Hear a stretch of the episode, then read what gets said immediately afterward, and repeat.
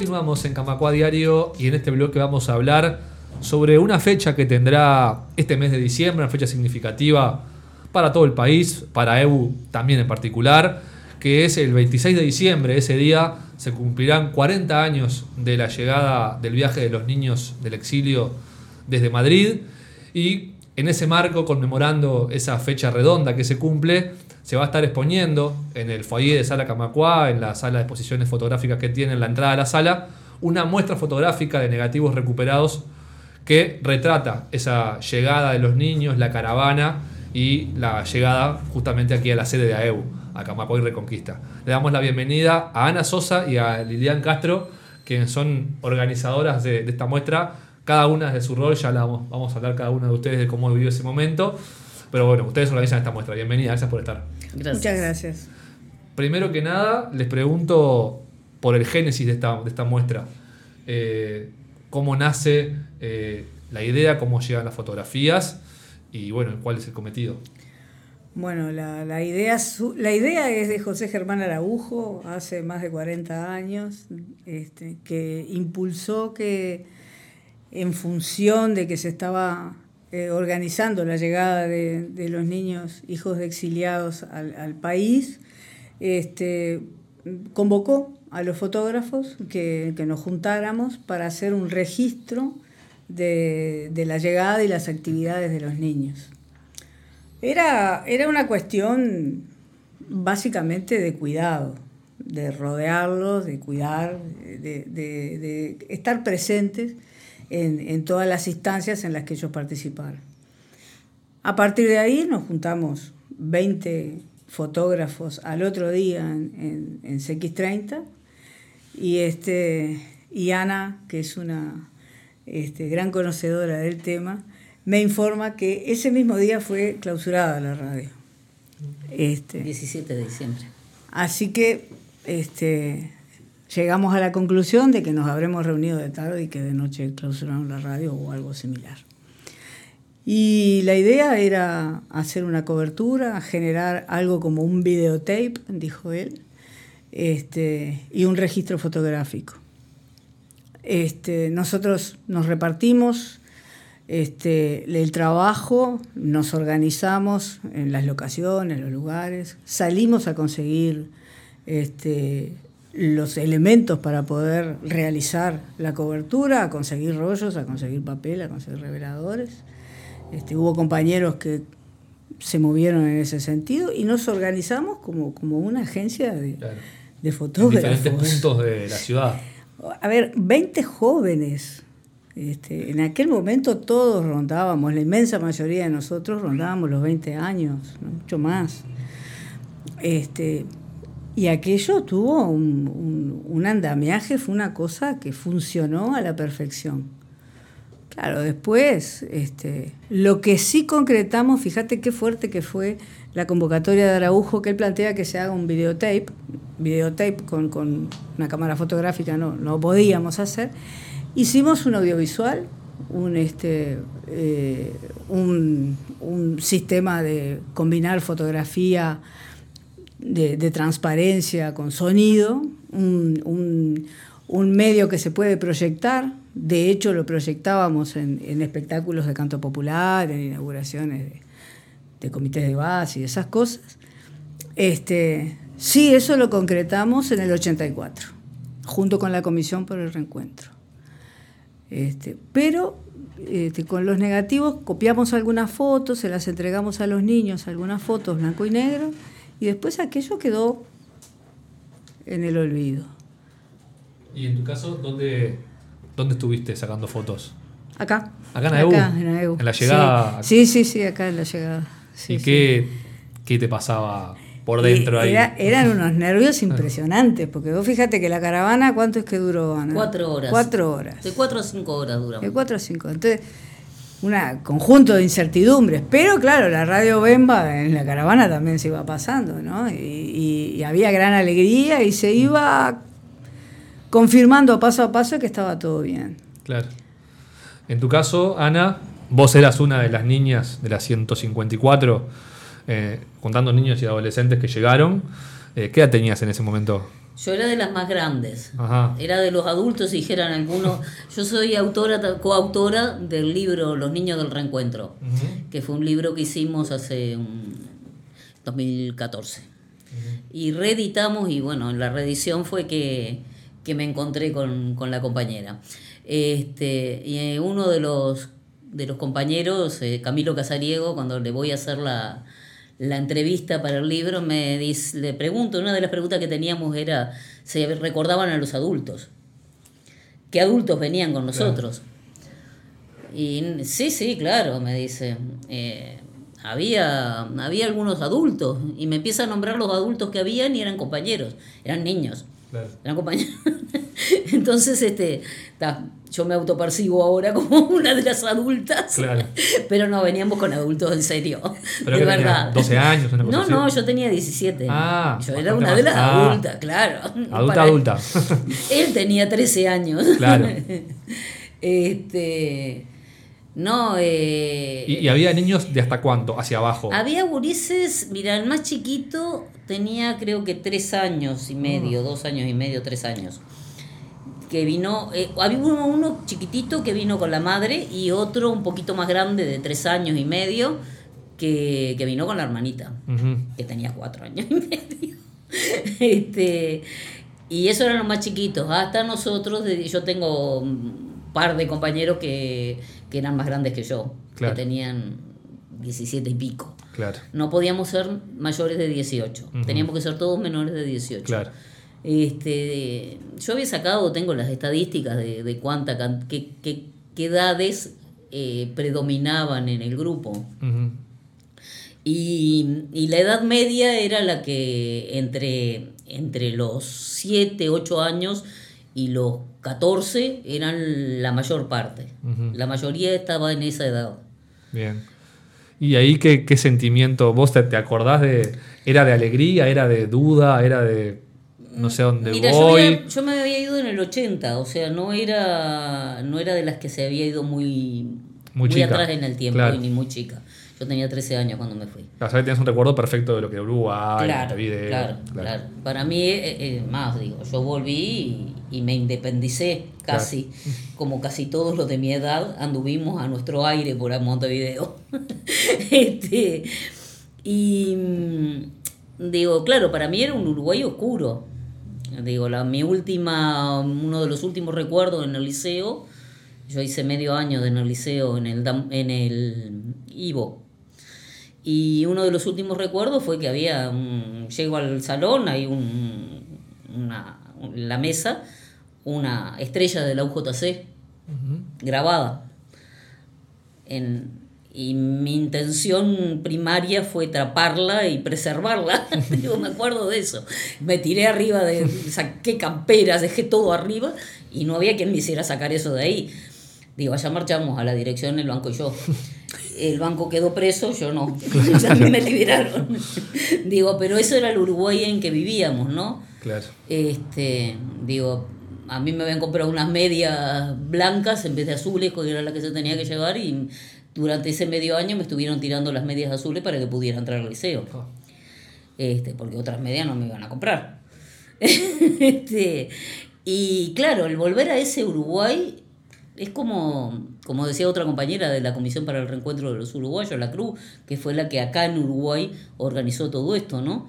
El Uruguay era como un, dijo ella, Graciela Salomón dice, el Uruguay era como una, una gran montaña de, de astillas, donde vos tirabas cualquier bracita y aquello se encendía. Digo, el Uruguay del 83 fue eso. Fue, fue el primero de mayo, pero fue la, la caída de, la, de los gurises de la UJC, las torturas y, y las violaciones que sabemos hoy que, que, pasaron. Fue, fue la semana del estudiante y fue la represión brutal después. Fue el 27 de, de noviembre, pero fue las, las grandes eh, represiones que hubieron alrededor de, de, de, de, Araujo y de toda la, la llegada de Araujo. Entonces, este, como que no se sabía muy bien a, qué Uruguay llegábamos. Claro, te, te pregunto, Isa, ¿eran conscientes de, la movida, más allá de, cómo estaba la situación de la dictadura, eso eran conscientes de la movida que se había generado para recibirlos. En realidad no, no pensamos que hubiera esta cantidad de gente. Es más, estábamos amenazados con abrir la boca. Si ustedes abren la boca y empiezan a gritar, nos van a bajar, de, nos van a meter en el avión de nuevo y nos van a mandar de nuevo para Uruguay. Eh, yo no lo recuerdo. Mm, digo, hubieron un par, un unos mellizos que me metieron de cuatro años arriba mío y me encargaron de ellos que me hicieron olvidar de todo el viaje. Pero, claro, porque era de las grandes. Pero nosotros aterrizamos en el aeropuerto de Asunción y Asunción estaba en dictadura. Eh, y en, en Asunción entraron los milicos y se apagaron todos los motores y se apagaron las luces. Yo eso no lo recuerdo. Eh, pero los gurises lo recuerdan. Y, y llegamos y no, no se sabía muy bien a dónde llegábamos. Digo, nos, nos hicieron callar. Cuando subimos a los ómnibus y vimos la gente en la terraza con, con banderas, a los gritos, y nosotros todavía estábamos ahí que sí, que no, que hablábamos y no hablábamos. Cuando se sale a la calle, los gurises mismos, que eran los gurises de la FEULO, que, de la CEP, los gurises de la CEP eran los que nos recibían, ahí mismo nos dijeron, no, abran las ventanillas y salgan. De, Sáquenla. de- de todos modos, yo creo que nadie imaginó que la Araujo, recepción, sí, en su, en su demencia, En en su demencia, este, sí, puede ser que él eh, una vez este, él dijo que él pensaba ver más que la reforma agraria. Así que imagínate el nivel de defensa, de demencia que tenía Araujo. Pero este, yo creo que nadie imaginó la dimensión que tuvo la, caravana. La caravana de recepción de los niños, aquello fue. Sobrepasó las más optimistas este, imaginaciones. Sí. Y también pasó una cosa interesante, porque mm, si bien acá había movilización y había pueblo organizado, que era lo que había, pueblo organizado, pero calladito la boca. Era pueblo organizado, pero este, sin hacer demasiado aspaviento, haciendo lo justo e imprescindible. En, las en las actividades públicas que estaban los niños, los niños empezaban, se va a acabar, Claro. se va. Y acá eso es algo que. Claro, el no, del pasa- puerto en fin de año. Claro. Pero lo que pasa es que después de esa caravana eh, no, fue Aquello como que nos fue un cambio. encendieron. Claro. A nosotros nos dieron pie para pasar cualquiera. Digo, ojo, eh, así como te digo esto, también hubo seguimientos.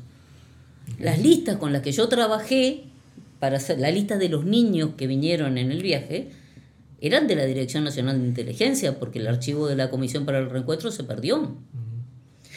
Las hoy, con los archivos del terror, esos que salieron ahí, sabemos que todos estamos fichados. Pero además a, los compañeros este, de diputados que vinieron con nosotros y a los senadores, les llegaban amenazas por, la, por abajo de la puerta en el hotel y por teléfono. Eh, todo eso yo lo documento en el, en, en en el libro. Eh, nosotros hicimos una investigación sobre todo este tipo de cosas y saltan a la vista que había. Digo, hubo seguimientos, hubo persecución, hubo amenazas y no nos podían hacer nada. Claro. No nos podían hacer nada primero porque estábamos en el 83 y segundo porque el mundo entero sabía que nosotros estábamos acá. Y que éramos 154, no éramos más Claro. ni menos. Entonces se quedaron con las ganas. Pero sí, eh, era...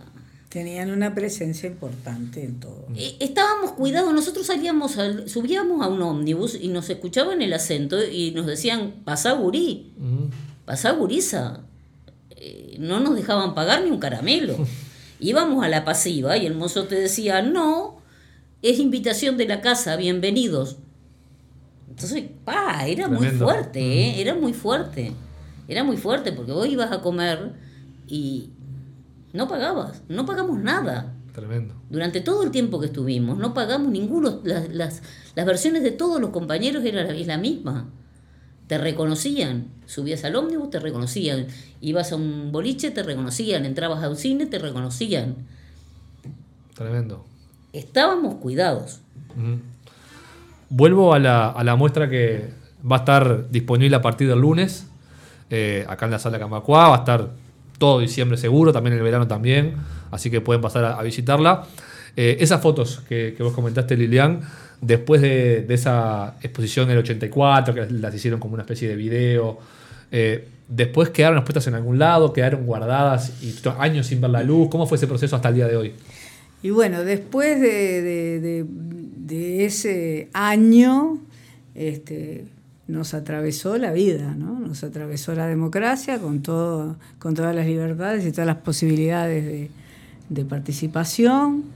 Este, y con tanta participación este, formamos pareja, tuvimos hijos, este, y la vida siguió adelante. ¿no? Eh, y honestamente, en algún momento, hace unos años atrás, empezamos a buscar los diapositivos del audiovisual. Este, y empezamos a golpear puertas con, con Nelson Weinstein, que, que fue un compañero con el que trabajamos eh, con ese audiovisual este, y, con todo el- y para este grupo. Y bueno, la Comisión por el Reencuentro ya no existe. Este, Bayán tenía algunas fotos que algunas este, fueron expuestas acá hace unos años. Fulano me había pasado, Mengano, no, no eran más que rumores esas fotos. Y hace unos 10, 10, 12 años, 12 años, yo me mudo y en esa mudanza este, empiezo a ordenar negativos y ahí encuentro un conjunto de negativos envueltos en papel con nombres propios rotulados afuera. Nombres de fotógrafos. Sí, este, Se suponía, por lo menos. Claro.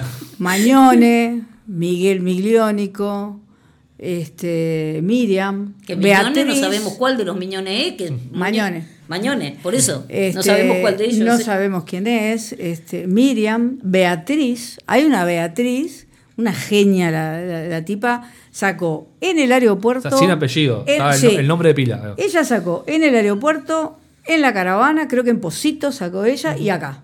Una genia. Anduvo por todos lados. Andaba en auto. Este, Y digo, los revisé y digo, ah, pero esto es lo de, lo de los niños. Bueno, y ahí, este, buscando los diapositivos, encontramos los negativos. Este, después encontramos los diapositivos y, y Nelson se encargó de, de editarlos, de depurarlos, porque eso se estropea, agarran hongos y demás, de depurarlo y convertirlos en, en, en video y bueno. Este, eso se recuperó. Y cuando encuentro esto, lo primero que me propongo es donarlos al CDF, al Centro de Fotografía. Y si los donaba, dejaba de, de- de tener cierto manejo de, de ellos, ¿no? O sea, quedaban este, a, bueno, al bien público. Este, y me, me pareció que, que yo quería decir algo con eso, que yo quería recuperar aquel sentimiento, aquel momento, lo que el nivel de participación, el nivel de, de anonimato que teníamos todos, el, el nivel de querer hacer, de querer estar, de querer colaborar. Este, y ahí nos conocemos, entre medio nos conocemos con ella, yendo a la colocación de, de una placa en el Liceo 1 ¿eh? Uno de 33. 33, este, por los muchachos que fueron detenidos allí en, en 33. Este, y ahí nos conocimos y bueno. me, me presentaron, fue- yo estaba justo con la de reedición del libro, que el libro lo editó el MUME, el Museo de la Memoria. Y, y cada vez que me presentan no me saco el karma de arriba, soy la niña del viaje. Tal cual. Así con, con canas y con, Claro, con arrugas.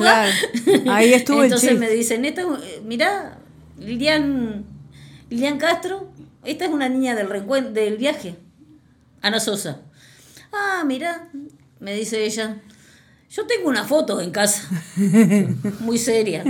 Y le digo, mami, estamos haciendo la reedición, así que después te pasame el teléfono y que ahí quedamos conectadas.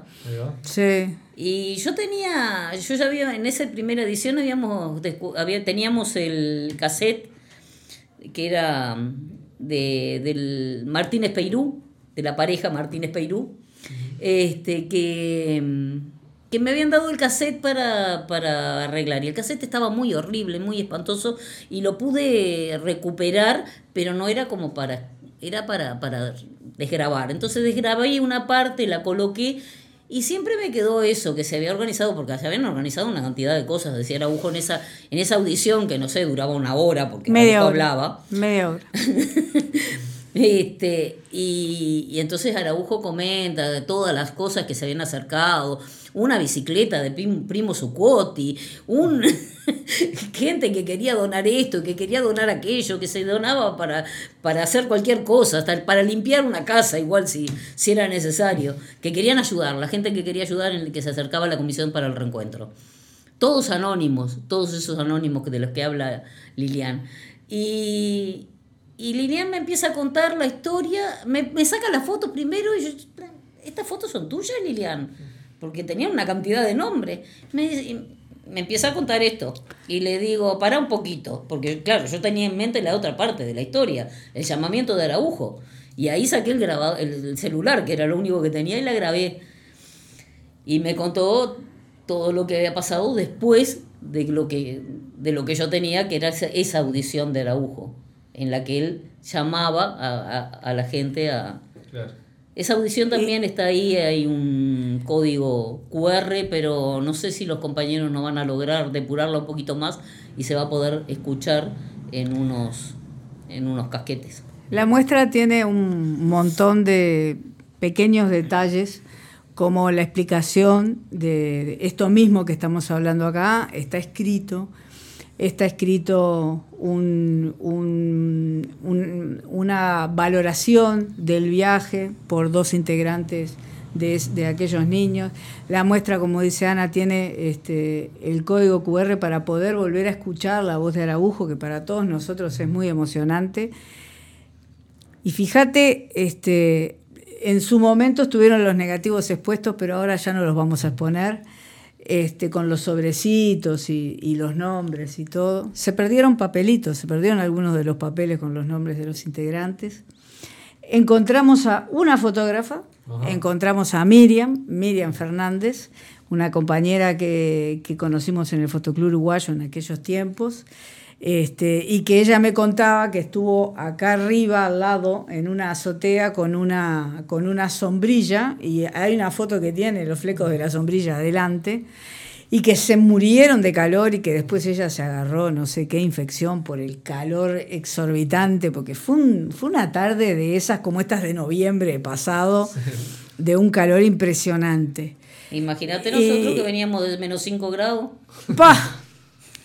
Y a mí lo que ahora, repasando esto, y Carabujo sugirió un videotape, nosotros lo que sí terminamos fue el, audiovisual. O sea, Cumplieron con esa parte del pedido. El pedido de, Araujo fue cumplido como se pudo. Salió como, como cuatro meses después. Que no solamente fueron las fotos de acá, del viaje, porque nosotros estamos hablando siempre del recorrido. Fueron fotos de las actividades y algunos fotógrafos fueron a, fotógrafos fueron a la casa, fotógrafos y fotógrafas fueron a la casa de los niños. Y hay un, un, una, panel. un panel que está dedicado a, una familia, que son los abuelos, que acogen a eh, Federico, Federico Salvo. Y que están en, la intimidad del hogar, la abuela cocinando. la abuela cocinando, el nene, los niños jugando. Inclusive lo que encontré es un negativo que no es de los que conseguimos donados. Hay, hay, hay un compañero que puso un rollo de su propiedad y que es de los, de los que están ahí en este grupo porque es de otra marca. Y a nosotros nos donaron toda una marca de otra. y con todo eso, es bueno en este tiempo este, traer a la memoria, traer a la memoria esa generosidad que tuvimos todos al respecto de recuperar la democracia. ¿no? lo tanto que costó y lo sanador y lo bueno que fue personalmente. Mirá, el audiovisual, ¿sabés quién nos prestaba los proyectores para pasarlo? Los hermanos Zaval. Los hermanos Zaval, que son del Partido Nacional, y nos combinábamos. Después de esto, fíjate que eso fue en el 83, después ya empezó la campaña por las elecciones, electoral. Entonces llamábamos, nos llamábamos con Diego, y este, pará, yo tengo una inauguración en tal lado a tal hora, está. Entonces vamos nosotros, traemos los equipos y vamos, que tenemos una inauguración de un comité de base, ta, ta, ta. Y así lo hicimos. Nos conocíamos con Diego de, del Fotoclub Uruguayo y, este, y aquello era paz y amor, ¿no? Era todos juntos contra este, un mal Había un enemigo atroz. Lo que pasa es que hay que resaltar también que todo este viaje, tanto allá como acá, las organizaciones de allá y la organización de acá fueron las que le dieron la posibilidad de que existiera. El viaje no hubiera existido si allá no hubiera habido un exilio organizado, una CNT y un Frente Amplio que agarró esa propuesta entre sus manos y la desarrolló y la llevó a cabo. Digo, porque además teníamos conexión con todos los partidos españoles, no solamente con el PSOE. Eran todos los partidos, y eran todos los partidos y, y las organizaciones obreras que, se, tanto la Comisiones Obreras como la CGT, como la, como la UGT, las que nos dieron apoyo. Pero también los organismos internacionales, porque acá vinimos con ACNUR, acá nos estaba esperando Belela Herrera, en el aeropuerto y gracias a Belela Herrera también, que era de ACNUR, ¿no? Belela Herrera estaba trabajando para ACNUR. Gracias a Belela Herrera se pudo entrar sin que nadie pasara por revisión. Y Belela Herrera venía abriendo la caravana. Y antes había hablado con los milicos a ver si nos iban a tocar o no nos iban a tocar. Y acá, si no hubiera existido la Comisión para el Reencuentro con la organización, está la organización de los fotógrafos, pero estaba la organización de los psicólogos, estaban los maestros, estaban los, bueno, los, escribanos. Los escribanos, los maestros de AEBU, de acá, de la guardería de AEBU. Estaba Marta Klinger, que era la psicóloga de AEBU, y alrededor de Marta estaban todos los psicólogos que también se, se empezaron a juntar. Estaban los profesores de educación física, y estaba la gente que venía y se acercaba a la Comisión para el Reencuentro y decía, ¿qué puedo hacer? ¿Qué, ¿En qué puedo ayudar? Entonces, si no hubiera existido eso, no hubiera existido el viaje. Había un pueblo organizado y había una solidaridad impresionante de todo el mundo. Sin duda. Impresionante. Les agradezco por, por haber venido a contar esta historia, por esta propuesta de la muestra, por llegar a Evo a mostrarla. Va a estar todo el verano acá. Así que bueno, hacemos la invitación que a partir del lunes pueden pasarse por la sala. Liliana, Ana, muchas gracias. De, muchas gracias, a ustedes.